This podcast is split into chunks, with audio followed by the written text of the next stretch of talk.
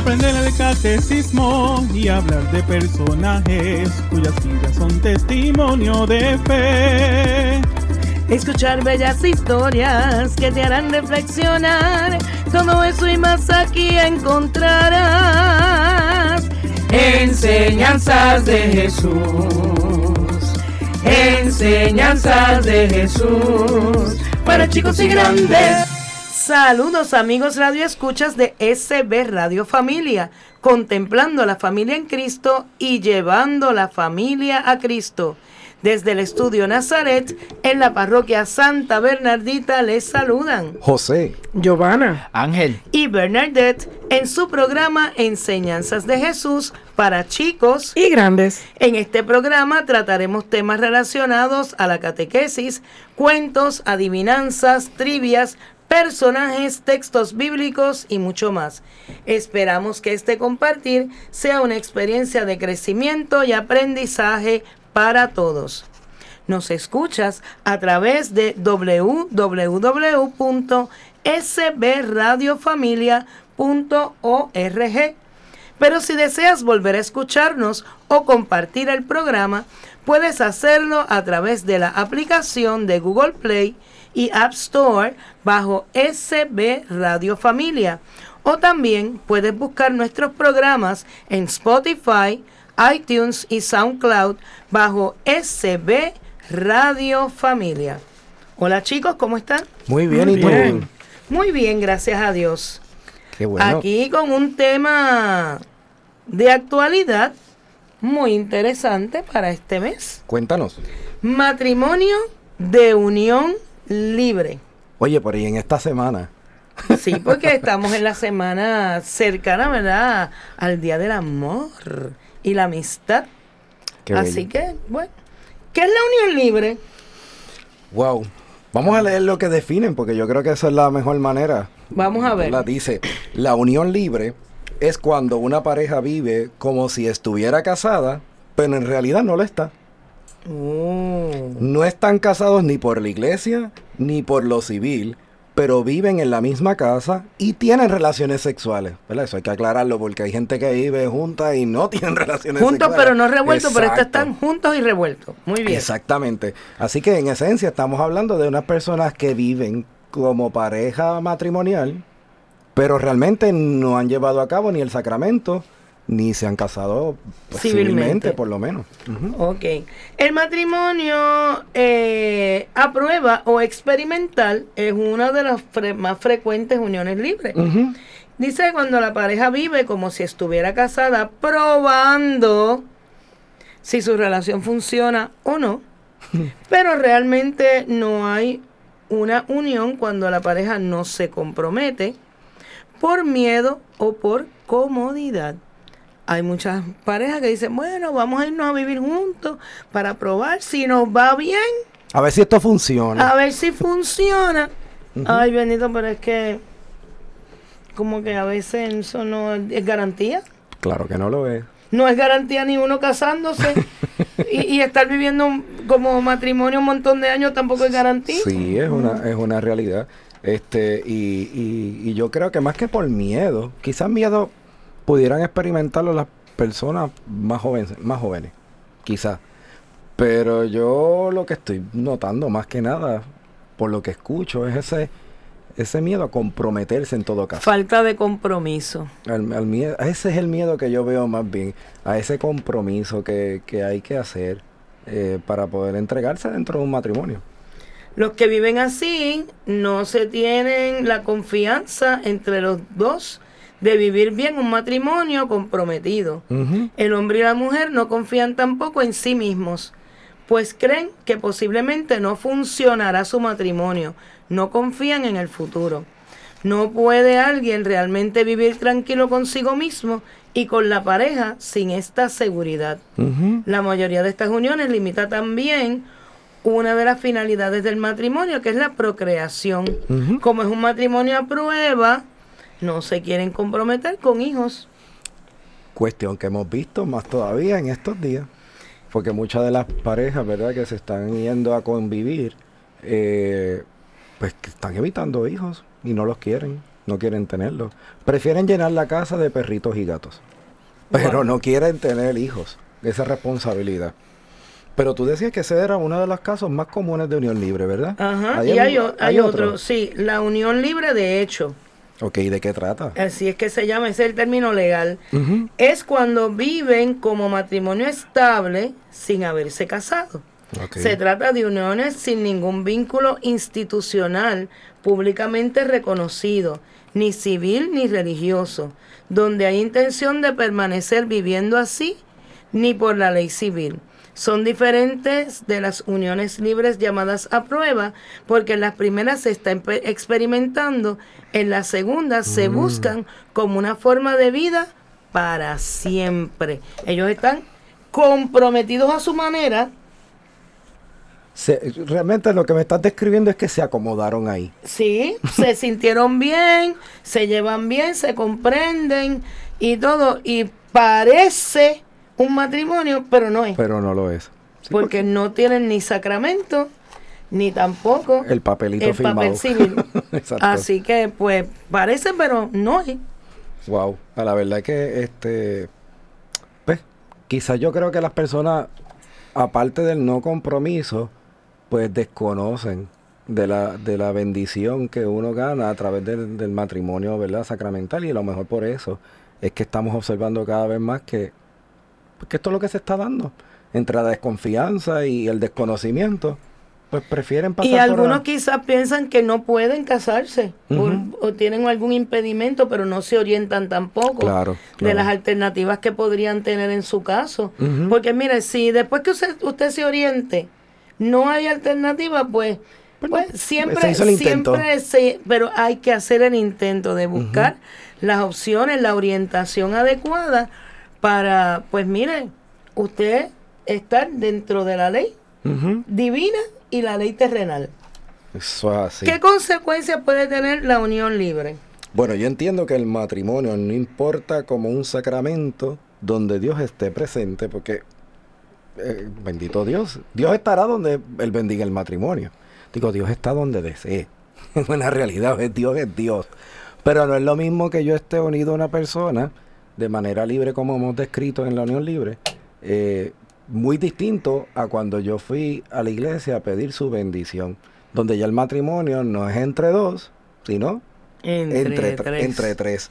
¿Verdad? Así que eso es una, una, y a una Jesús le bendición. gustaban los matrimonios porque él fue a las bodas de Caná. Claro, su primer milagro. Su primer milagro fue allí. fue allí, así que él estaba contento con eso.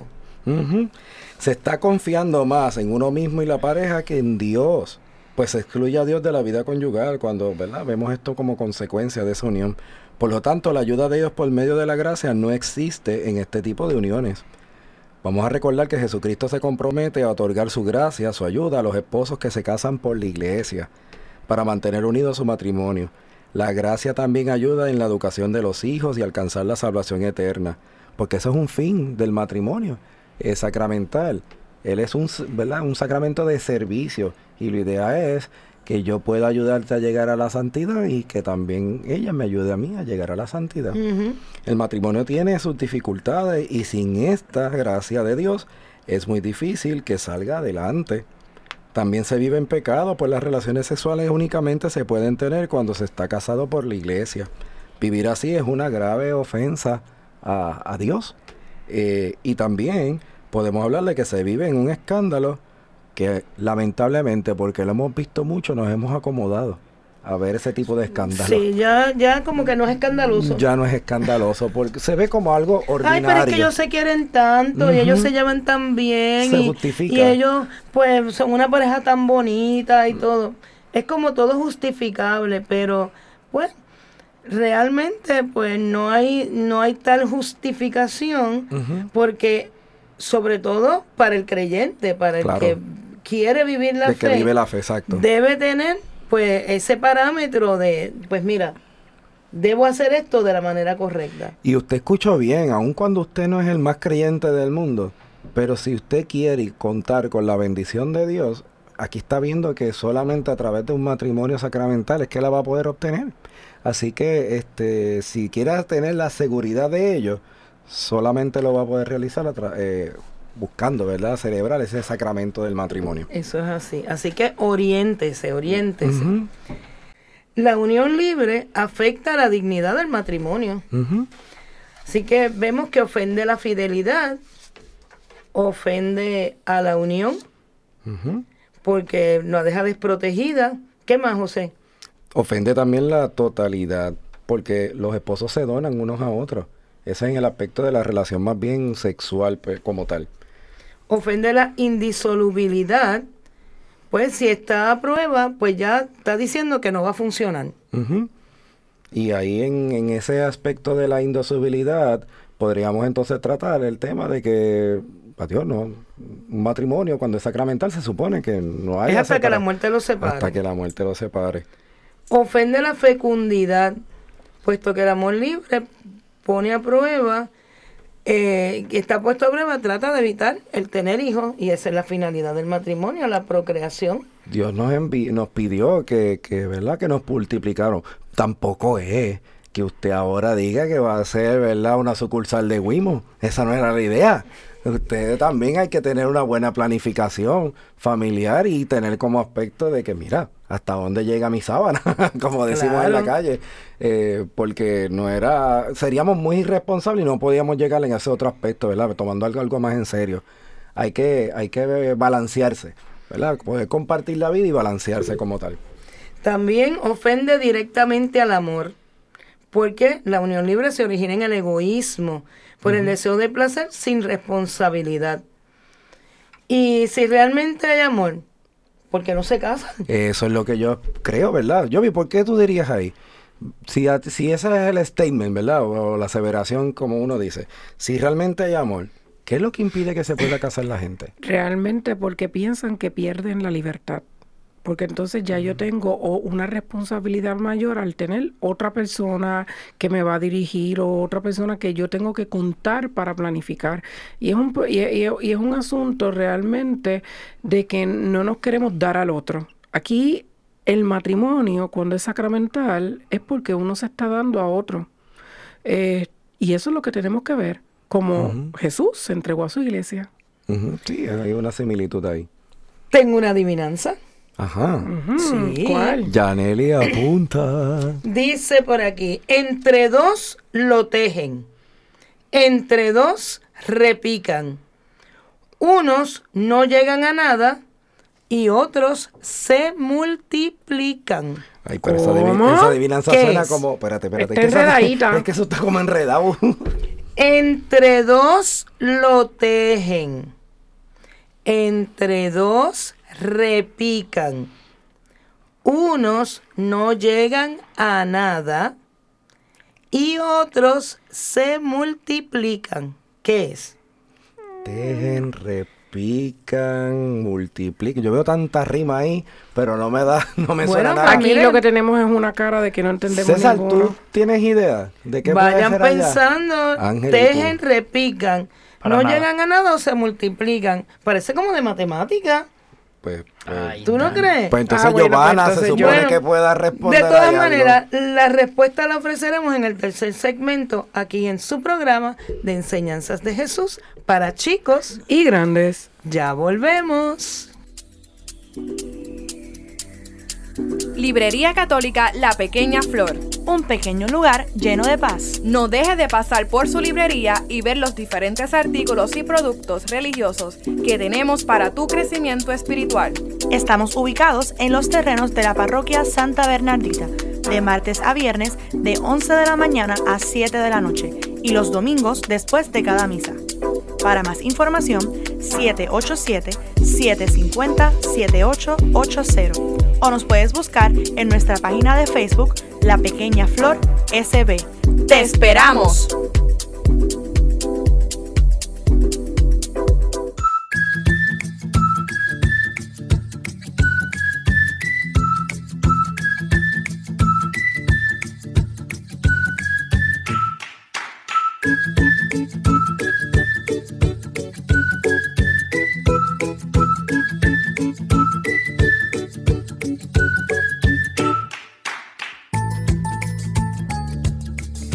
En nuestro segundo segmento de enseñanzas de Jesús para chicos y grandes tenemos nuestro personaje o santo del día, que en esta ocasión, que es mejor que San Valentín. ¡Ay, el santo del amor!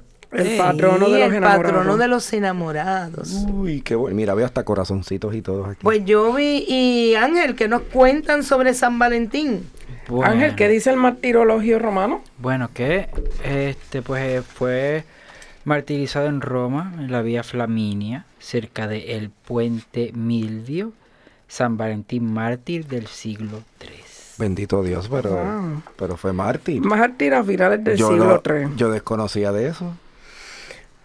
Entre el pueblo, el día de San Valentín está considerado como día de la suerte, sobre todo en Alemania y en Francia, Bélgica, Inglaterra y también en América como Día de los Enamorados, en que estos se hacen promesas, felicitaciones y regalos.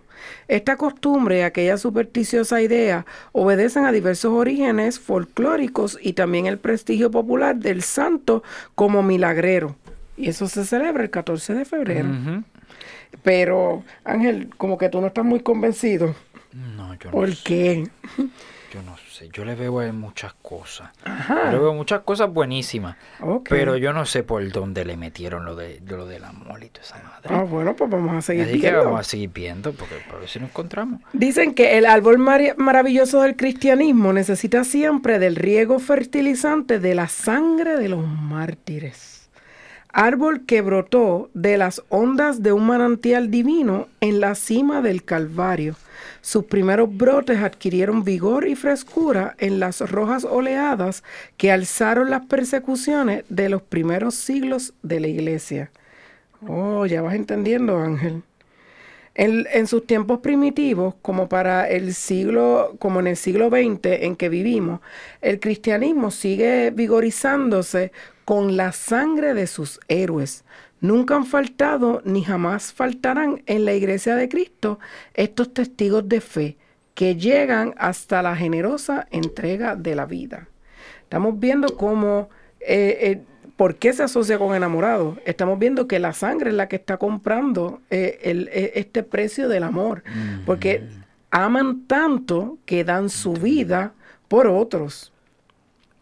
Más grande que Jesús. Eh, Eso fue lo que bueno, de ahí es que empezó el Calvario, lo dice, ese fue el primero. eh, eh, Esa es el Dios la primera sangre Sangre que riega el árbol. que riega- riegó este árbol. Pues la mayor parte de noticias que de San Valentín romano han llegado hasta nosotros proceden de unas actas apócrifas. ¿Qué significa apócrifas, Ángel? ¿Tú sabes? No. Uf, ¿eso es qué? No, este, que no está escrito, ¿verdad? Que, que está fuera de lo que se considera la ley.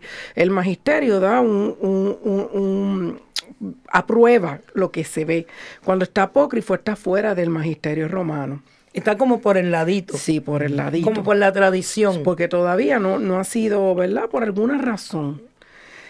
Por esto, por esta causa, se hace difícil conocer con exactitud su vida e incluso distinguir entre los hechos que realmente le pertenecen y los de las vidas de otros varios santos que llevan su mismo nombre y que la iglesia desde muchos siglos venera también como mártires. Reseñaremos los que se le atribuyen unánimemente a este santo, a San Valentín, el del 14 de febrero. Con todo lo importante en la historia de San Valentín, como en la vida de unos cuantos cristianos, han sido elevados por la iglesia al honor de los altares. Es que seamos capaces de captar la lección que nos traen y que es, en definitiva, el fin, el fin principal que le ha movido a darles culto. San Valentín es para nosotros una ciertísima lección de vida cristiana llevada hasta el, heroísmo, hasta la más plena identificación con Cristo, y es el martirio. Situémonos a finales del siglo III, Ángel, que fue donde tú dijiste. Eh, es la era de los mártires. Por todo el imperio romano corre el huracán de la persecución. Así que están ahí detrás de todos los cristianos. Valentín era un presbítero romano. Residía en la capital del imperio, que estaba siendo reinado por Claudio II. Su virtud y sabiduría le habían granjeado la veneración de los cristianos y de los mismos paganos. Por su gran caridad se había hecho merecedor del nombre de Padre de los pobres. Mira, eso se desconocía. ¿Viste? Bueno, por lo menos yo no lo sabía. No podía ser desconocida de la corte imperial la influencia que ejercía en todos los ambientes romanos y quiso el mismo emperador conocerlo personalmente.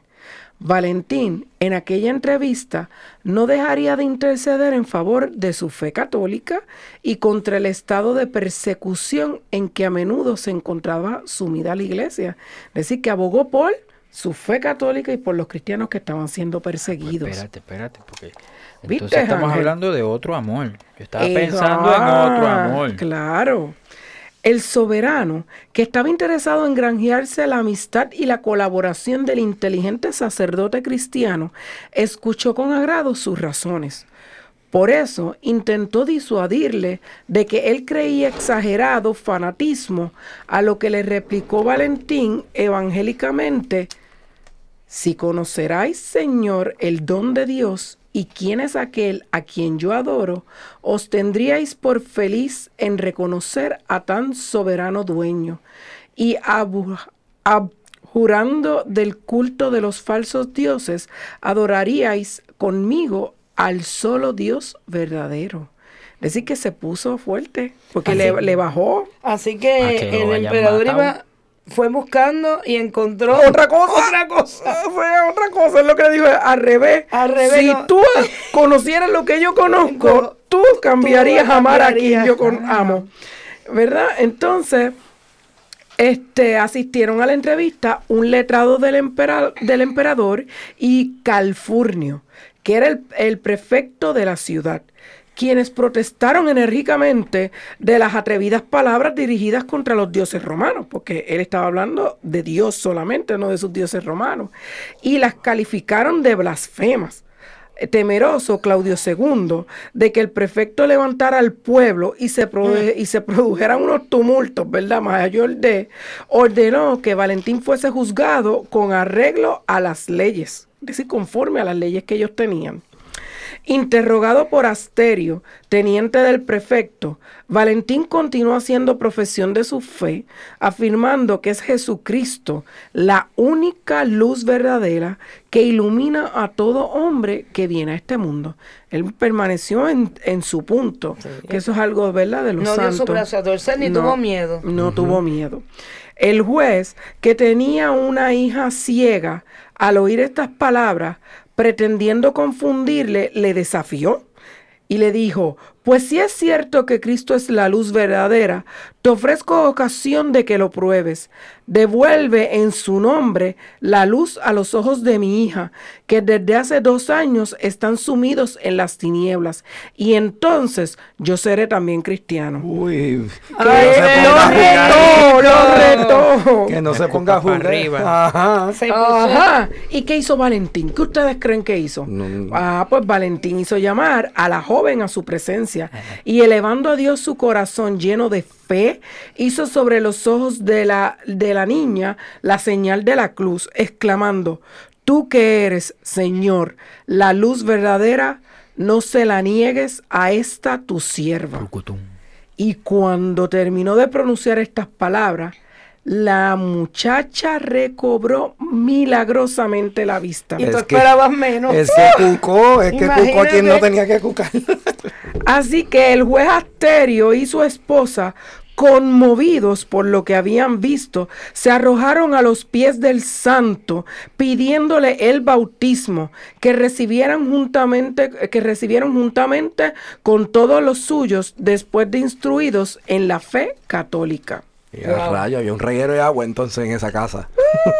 El emperador se admiró del prodigio realizado y de la conversión obrada en la familia de Asterio. Y aunque deseara salvar de la muerte al presbítero romano, tuvo miedo de aparecer ante el pueblo sospechoso de cristianismo. Oye, se acobardó entonces. Sí, me, me acuerda a alguien que se lavó las manos. Claro. Como Pilato. Y San Valentín, después de ser encarcelado, cargado de cadenas y apaleado con varas nudosas hasta quebrantarle los huesos, unióse íntima y definitivamente con Cristo a través de la tortura de su degollación. Qué Anda. triste, ¿verdad? Eh, aún- Digo, sé que, que ganó mucha vida. claro. Pero, pero qué triste que, ¿verdad? Lleguemos, que se llegue a esto. Qué gloriosa triste. Ahora vamos a, a contestar, ¿verdad? Lo que Ángel tiene la duda. ¿Por qué entonces el folclore se ha venido aliando tan intensamente y en tantos países con la festividad de San Valentín romano? Vamos allá. Ok, dice, y reduciendo la cuestión, ¿por qué se atribuye a San Valentín el patronazgo, ¿verdad? Es el patrono sobre el amor humano, atribución que es evidentemente el origen y la explicación de todas las restantes manifestaciones de la devoción o de la simpatía popular de este santo. A- aparte de la posible transposición de algún hecho, tradición o leyenda de otros valentines, ¿verdad? Que existen de, de mártires de Roma, ¿qué explicaría Sí. Que dé las razones. ¿Cuál es la Ah. primera, mamá? La primera es que nuestro San Valentín fue martirizado en la vía Flaminia hacia el año 270, que eso fue lo que dijo antes Ángel. Seguramente en los inicios de la primavera, cuando en la naturaleza se anticipa el júbilo expectativo de la fecundidad y de la Ah, pujanza. mira para allá. ¿Viste? El segundo motivo, hemos hecho notar el prestigio de que gozaba el santo como sacerdote. ¿En cuántas familias sería efectiva su influencia? ¿Cuántos enlaces matrimoniales habría bendecido positivamente? No faltan noticias biográficas tradicionales que así lo afirman. O sea que probablemente cuando él estaba como sacerdote, eh, se, le, se piensa que celebró muchos matrimonios entonces. Exactamente. Así que en las catacumbas y en, y en casas de cristianos no sumarían cantidad exigua los que habían sido asistidos por su presencia presbiteral al unirse por el santo sacramento que los hizo esposos. Es natural que después de su martirio se le adjudicase la advocación de patrón de los hogares y del amor Ah, conyugal. esa es otra que yo no sabía. Mira, Patrón de los patrón hogares. de hogares, eso está bien chévere. Eh, bueno, y, y, y pues de ahí puede ser la devoción típica y del acostumbrado del homenaje al santo. Lo cierto es que se conserva floreciente en los países del norte europeo y en América, O sea que en los demás países a lo mejor esta no es algo, una festividad No. tan, tan arraigada. Este, algo sí curioso es que ya en el siglo XVII ciertos protestantes lo censuraban como de cuño papista y al mismo tiempo pagano. Le reconocían cierto matiz pagano, Como lo hacía San Francisco de Sales. Pero saturado como siempre de buen juicio y de exquisita prudencia, lo que hace él es aconsejar a los jóvenes prometidos que imiten las virtudes de San Valentín. Esto es lo que hay que desear principalmente, rogando al excelso presbítero mártir que, este, que alcance del Señor a la juventud cristiana, que al matrimonio camina el don del puro amor santificador de la vida familiar. Ve, Ángel, lo que hay que buscar es lo que él hizo. Aun- y así vemos, no sabemos si pagano o no, pero vamos a, a- a enfocar lo positivo. Chicos, ¿saben una cosa? ¿Qué? Que aquí en SB Radio Familia hay una programación exquisita y les comparto para que todos podamos escucharla. Están hombres de valor que lo podemos escuchar los lunes y jueves a la una de la tarde. De todo un poco con Yaneli los lunes y, y jueves a las 4 de la tarde. Soy mujer, que lo pueden escuchar los martes y viernes a las 4 de la tarde. El programa ¿Por qué somos católicos? se transmite los martes y viernes a las 5 de la tarde, mientras que Cenando en Familia se puede ofrecer los miércoles y sábados a las 5 de la tarde.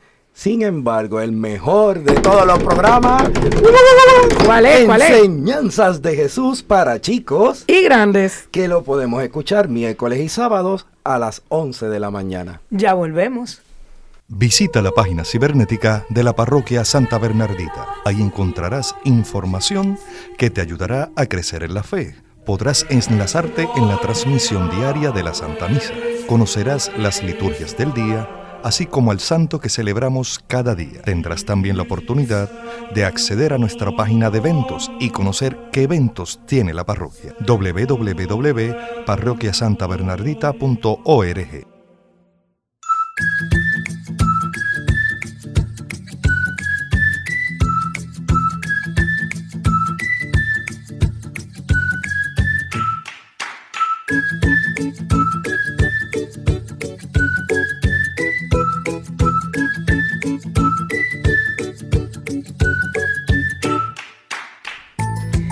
Pues en el tercer segmento de Enseñanzas de Jesús para chicos y grandes tenemos nuestro tema de catequesis. Y en este segmento vamos a estar hablando sobre la primera encíclica del Papa Benedicto XVI, Deus Caritas Est. El Papa, ¿verdad? El Papa Benedicto XVI. Que es el Papa emérito el de Papa nuestra emérito. iglesia. Y, y acá un chisme entre nosotros, Bernie. El favorito de Ángel. Todo el todos lo es el sabemos. favorito de Sí. Ángel. Wow. Como ¿No el de José Orlando es, es- es Juan Pablo II. ¿No ves cómo le brillan los ojitos a Ángel? Bueno, pues es que es que el Señor provee para que todo el mundo esté feliz, ¿verdad? Y tenga una figura en quien inspirarse. Así mismo es. Dios es amor. Quien está en el amor habita en Dios y Dios habita en él. Primera de Juan 4:16. Estas palabras con las que comienza la encíclica expresan el centro de la fe cristiana. En un mundo en el cual al nombre de Dios se le asocia a veces con la venganza o incluso el odio y la violencia, el mensaje cristiano de Dios, amor, es de gran actualidad. Me acuerdo la canción, Dios es amor, Eso es así. ¿verdad? Dios es amor, la Biblia lo dice. La Biblia lo dice. Y San Pablo lo repite. Y entonces en esta encíclica está articulada en dos grandes bloques.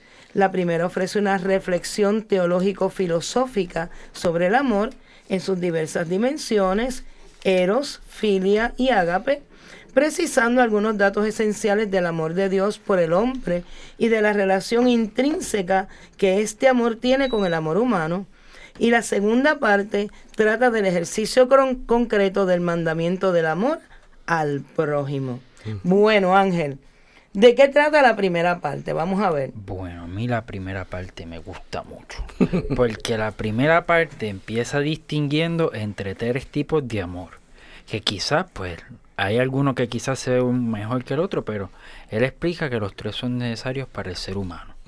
Y el primero es, el primero es el eros, ¿verdad? Y el eros es como, es como el, eh, o el tipo de afecto que pues es natural y nos mueve pues básicamente a reproducirnos. Eso existe como parte del cuerpo humano. el más fisiológico. El más fisiológico, ¿verdad? Pero entonces que el eros, él explica que el eros no es suficiente para que el hombre pues exista, ¿verdad? Porque el cuerpo es alma y cuerpo y el eros solamente es del cuerpo. Y si se abusa del cuerpo, pues caemos pues en degeneraciones del cuerpo. Que lo vemos muchas veces pues en lo que ustedes estaban mencionando anteriormente sobre pues, pues uniones por, por placer pasajero, este y pues otras en todas las vertientes estas de lujuria que uno pudiera ver, Exacto, ¿verdad? tú- toda la Eh, lujuria que uno puede pensar, pues es una desviación de ese amor natural que existe pues para llevar a la reproducción. Pues entonces después está el amor este filial, que ese amor pues él no le explica mucho, verdad.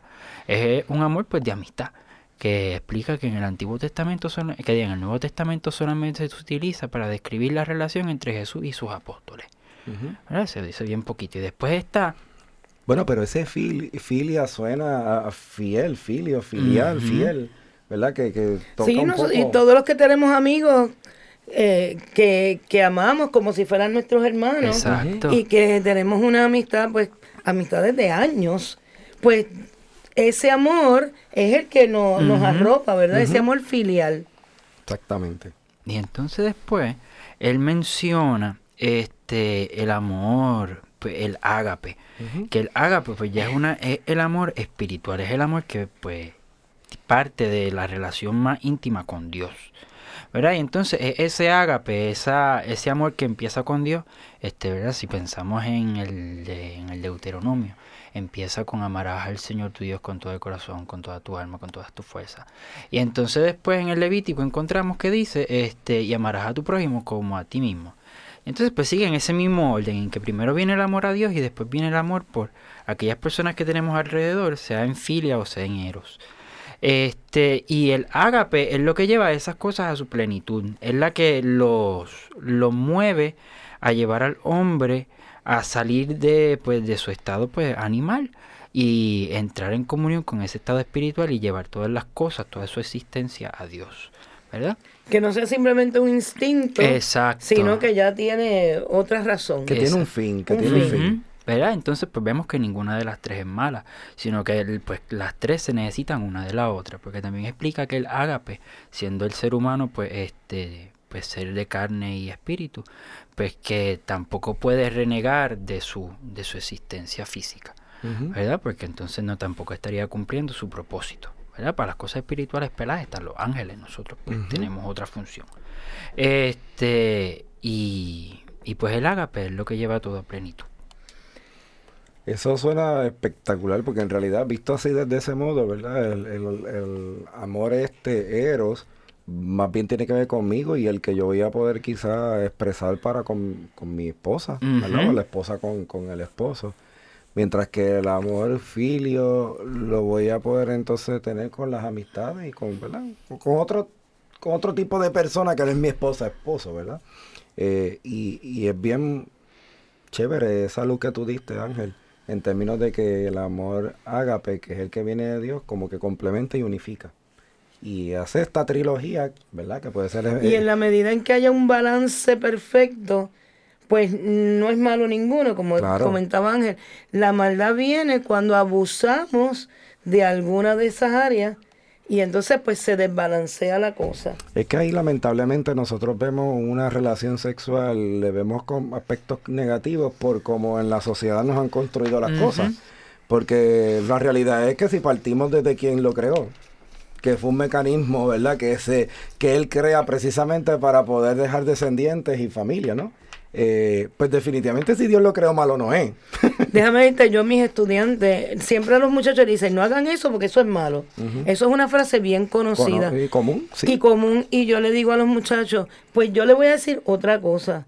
No lo hagan porque es bueno. Y ellos se me quedan, me dicen, sí, ese es el problema. Es muy bueno y se acostumbran a hacer lo que no deben.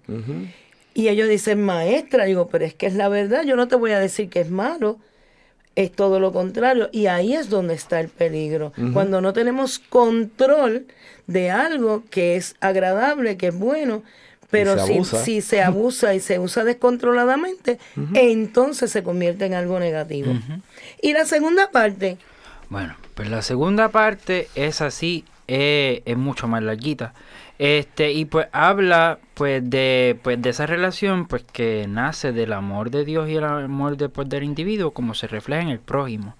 ¿Verdad? Porque pues toda la actividad de, de la persona tiene que reflejar ese amor trinitario de Dios. La conciencia este, tiene una...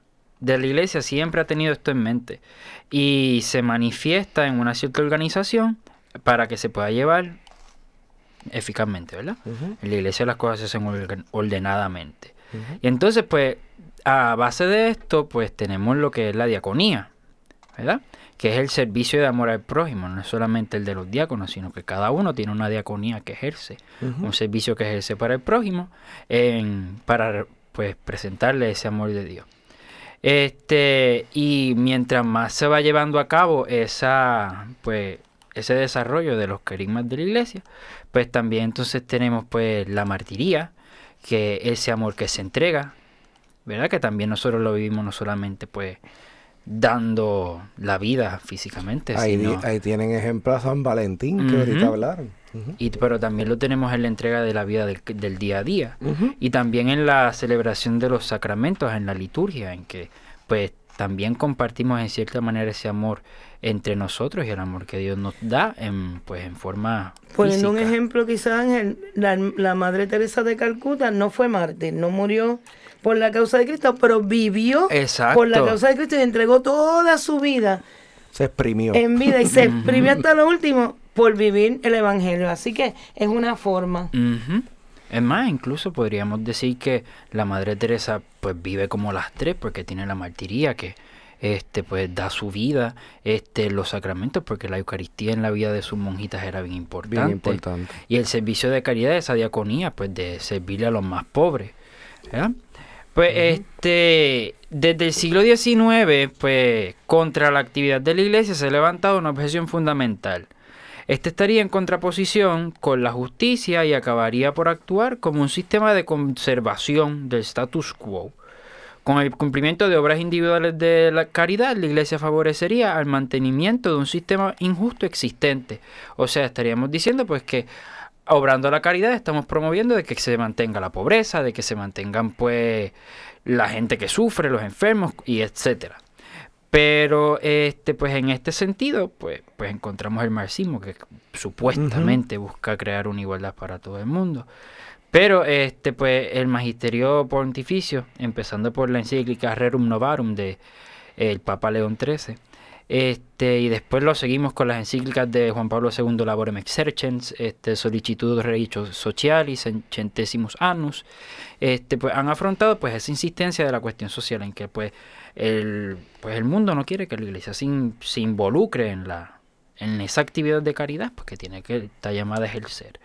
Este, ¿Qué será lo que incomoda ahí, verdad? Porque ¿cuál sería el problema en esencia cuando no está, ni te están pidiendo nada, ni te están atacando en nada y a fin de cuentas están haciéndole un favor a los demás, ¿verdad?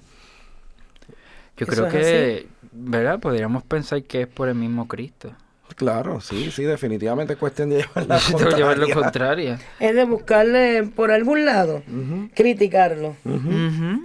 Este, pues, entonces, pues, de, obviamente, pues, con todo esto, pues, la creación de un orden justo este, entre la sociedad y el Estado, pues, obviamente eso es algo de la política, ¿verdad? Y pues la iglesia, pues, pues obviamente ayuda a esto, tampoco es la que lo ejerce totalmente, porque el Estado se tiene que encargar de su gente. Pero tampoco es que la iglesia, y tampoco pretendemos de que la iglesia, pues, de que nosotros nos impongamos al Estado, sino que pues cooperemos y ayudemos a iluminar pues la acción y el, el, pensamiento del Estado para poder llegar a las personas. Yo creo que ahí tenemos ejemplos recientes. Tristemente, cuando, desde que comenzó nuestro año, ¿verdad? Empezaron estos temblores y, hubo gente en necesidad. ¿Qué sería sin la ayuda de la iglesia? Y si no hubiese sido por la ayuda de la iglesia.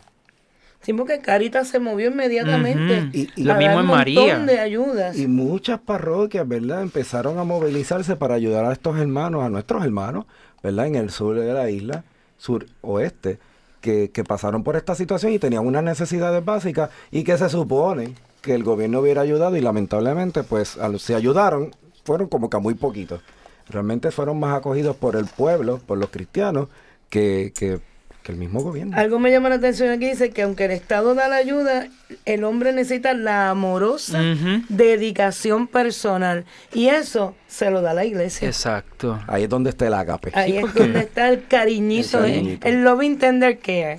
Exacto. La iglesia es ese instrumento que Dios usa para llevar su amor a la a todo el mundo, ¿verdad? Y entonces, pues, este, la manera en que nosotros, pues, nos unimos a ese llamado del Señor, a, pues, a vivir ese, ese, ese ágape, pues, entonces, pues, nos hacemos instrumentos también de ese amor que Cristo le quiere llevar al mundo. Claro, eso es así.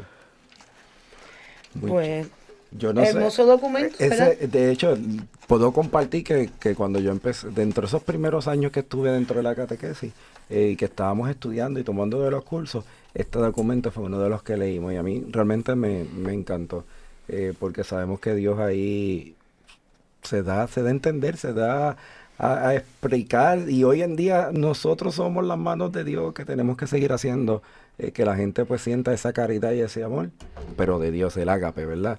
Eso es así. Entre dos lo tejen, entre dos repican. unos no llegan, unos no llegan a nada y otros se multiplican. ¿Qué es? Ay, Benny, pero es que eso se oye bien. César lo sabe. César sabe. César sabe. Pero César, tú ganaste. No, pues, sí, yo gané, yo gané. El matrimonio. ¿Cómo yo es? Gané. Espérate un momento. Pero Entre dos lo dejan. Te lo dije. Entre, los dos Entre dos repican. Pues cuando se casan de ah, las suenan las campanas. Unos no llegan a nada. Pues, no, porque puede pasar. Y otros se multiplican que tienen muchos niñitos. Ay, Dios Así que es el matrimonio. Y esto lo aprendiste aquí en Enseñanzas de Jesús para chicos y grandes. Ya volvemos. Capilla de Adoración Perpetua San Miguel Arcángel, en los terrenos de la parroquia Santa Bernardita. El Santo Evangelio de Mateo 28:20 nos dice, Por mi parte, yo estaré con ustedes todos los días hasta el fin del mundo. Aquí, en esta capilla, podemos estar con Cristo sacramentado expuesto 24 horas los 7 días de la semana.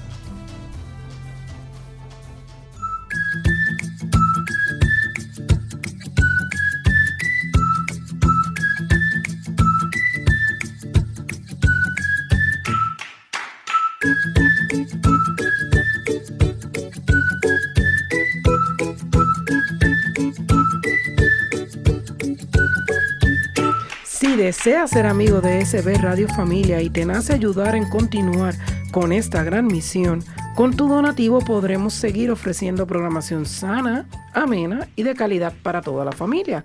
¿Cómo lo puedes hacer?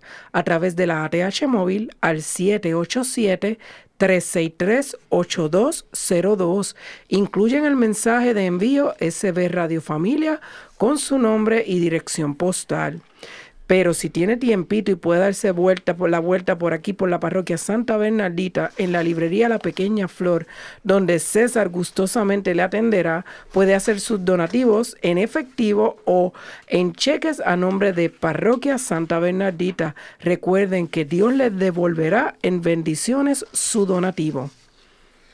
Bueno, ahora tenemos nuestro cuento para reflexionar. Y como estamos hablando del amor, el cuento se llama El amor de mamá gallina. Ay, qué cute. Vamos a ver, Ángel, ¿qué nos dice el cuento? Pues dice así. En la granja, los pollitos se preguntaban si mamá gallina los quería tanto como antes. Parecía que en los últimos días ella ya no los amaba igual. Había decidido que ninguno de sus hijos volvería a dormir bajo sus alas. Aunque los pollitos ya estaban bastante crecidos, adoraban dormir bajo el calor de mamá. Pero ella, siendo una gallina con mucho conocimiento, sabía que había llegado el tiempo para que durmieran cada uno en su propia cama. Desde que salía el sol hasta que se escondía, la mamá gallina trabajaba en el jardín. En las primeras horas del día, ella escarbaba la tierra con su pico, buscaba allí y allá, y conseguía gusanos y lombrices para sus pollitos. Una vez alimentados y felices, ella continuaba su labor.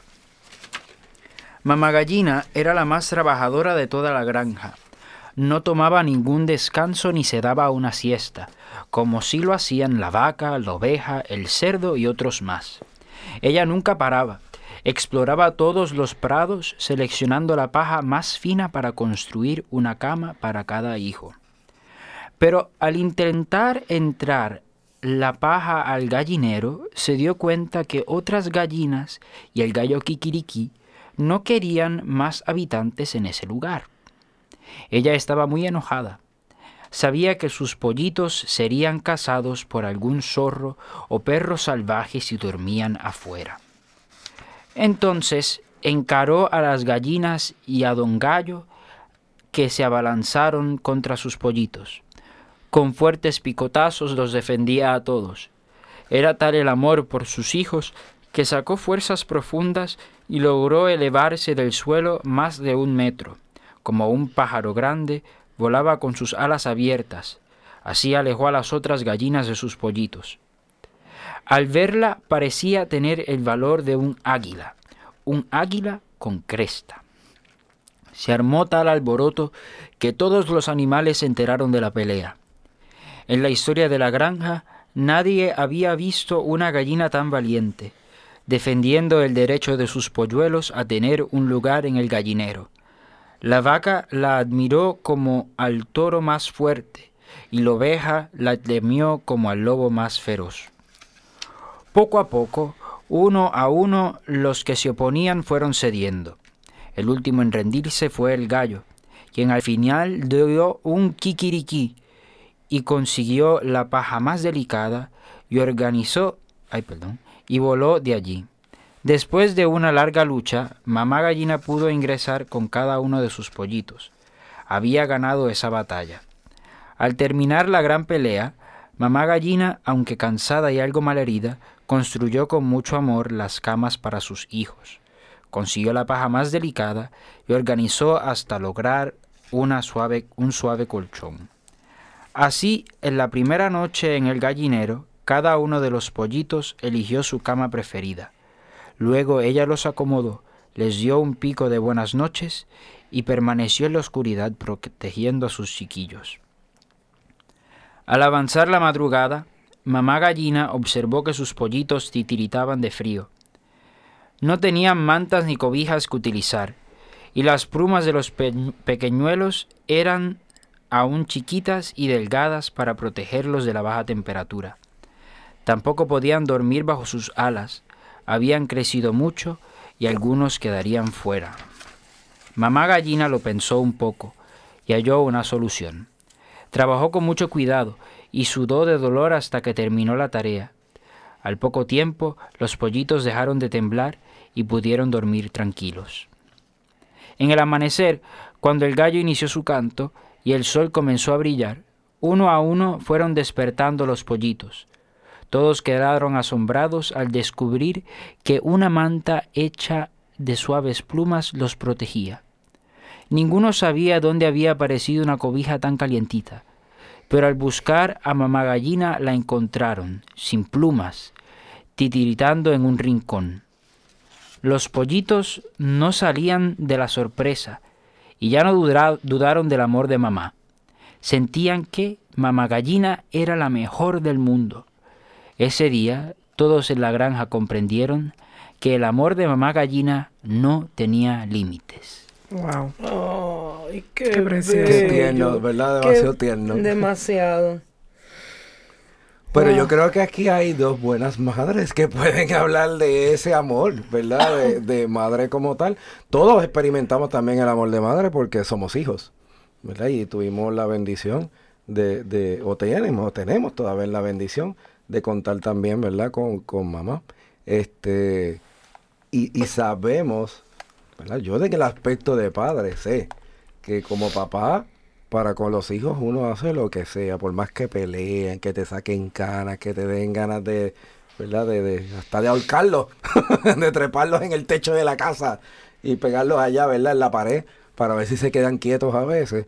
La realidad es que eso lo hago yo porque es mi hijo, pero que nadie se meta con los hijos de uno, ¿verdad? Porque en la necesidad y en un momento dado, ¿verdad? Como tal, uno, si, uno estaría dispuesto a dar la vida por un hijo nuestro. Así que, este, ustedes, mamá, ¿qué ustedes dirían? Y, y, como siempre este, hemos escuchado ya en varias ocasiones, eh, cuando uno pierde un mamá, una mamá o un papá, uno es huérfano, si uno pierde un esposo o una esposa, uno es viudo o viuda, ¿verdad? Pero cuando uno pierde un hijo, uno sigue siendo madre este, y padre, o sea que el amor de, de, de madre más allá y fuera de... no tiene límite, como mamá gallina. Obviamente hay situaciones y situaciones, pero hablando de este amor que es incondicional, eh, sacrificado y de mucha entrega, porque es un ser que sale de uno al cual uno ama, bueno, ¿verdad, Bernadette? Una, no, eso no se mide. Y que, y que no se hace nada esperando cambio. No, nada, No, no, se espera nada. Mira, eh, a veces pensamos en, en, el amor y, y, cuando una mujer queda embarazada, son nueve meses de, un caminar muy difícil, porque decir un embarazo y todo el mundo, ay, qué bonito y qué bueno, pero para la madre no es fácil, porque es un cambio total en tu vida. No puedes comer a veces cosas que te gustan porque saben que sabes que no son saludables para esa criatura que se está formando dentro de ti. Son cambios que tienes que hacer, cambios de que tú quieres dormir de un lado y bebé quiere dormir del otro. Eh, y, llega un momento de incomodidad porque es un peso adicional que, al que tú no estás acostumbrado. Eh, la ropa cambia, todo cambia, todo, todo. Y, el después parto, que da a luz. El parto generalmente es muy doloroso, pero tan pronto te ponen ese bebé encima de ti, en tu pecho, a ti se te olvidan todos los dolores, todos los sufrimientos, todas las incomodidades, todo el todo, todo, porque es un milagro de vida. Sí.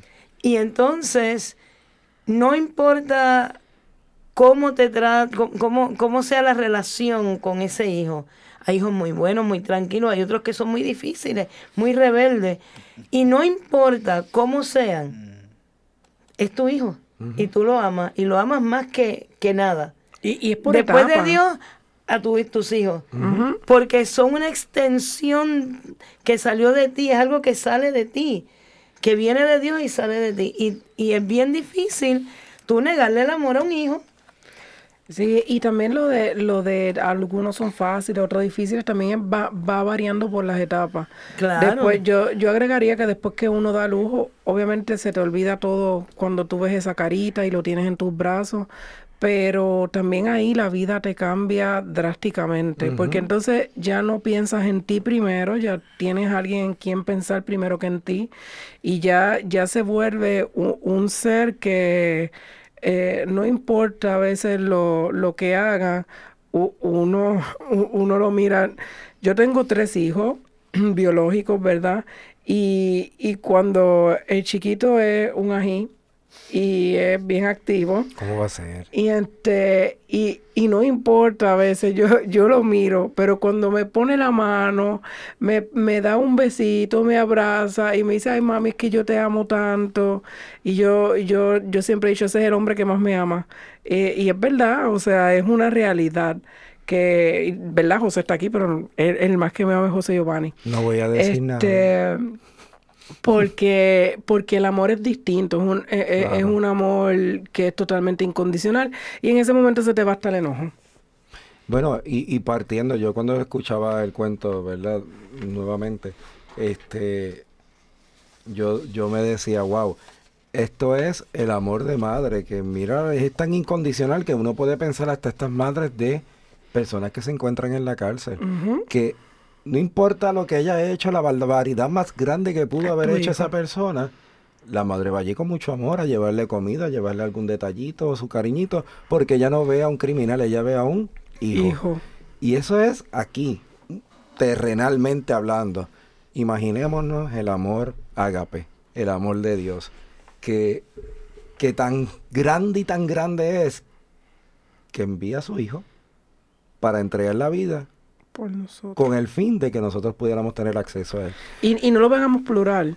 Por ti, lo hizo, porque si es por uno, lo hubiese hecho igual. Así que en esta semana así donde celebramos el amor, no solamente queremos hablar de ese amor de pareja, ¿verdad? Que tocamos de todo, amor de pareja, amor de familia, amor de amistades, quiero también que tomen en cuenta y demos gracias a Dios por el amor que Él nos tiene. Amén. Este, y que, definitivamente no le tenemos que pedir muestra porque ya la muestra nos las dio. Y el día del amor y la amistad, llévele florecitas a Jesús al sagrario porque ese es su mejor amigo. Amén. Amén. Padre Celestial, nos has dado un modelo de vida en la Sagrada Familia de Nazaret. Ayúdanos, Padre amado, a hacer de nuestra familia otro Nazaret, donde reine el amor, la paz y la alegría que sea profundamente contemplativa, intensamente eucarística y vibrante con alegría. Ayúdanos a permanecer unidos por la oración en familia, en los momentos de gozo y de dolor.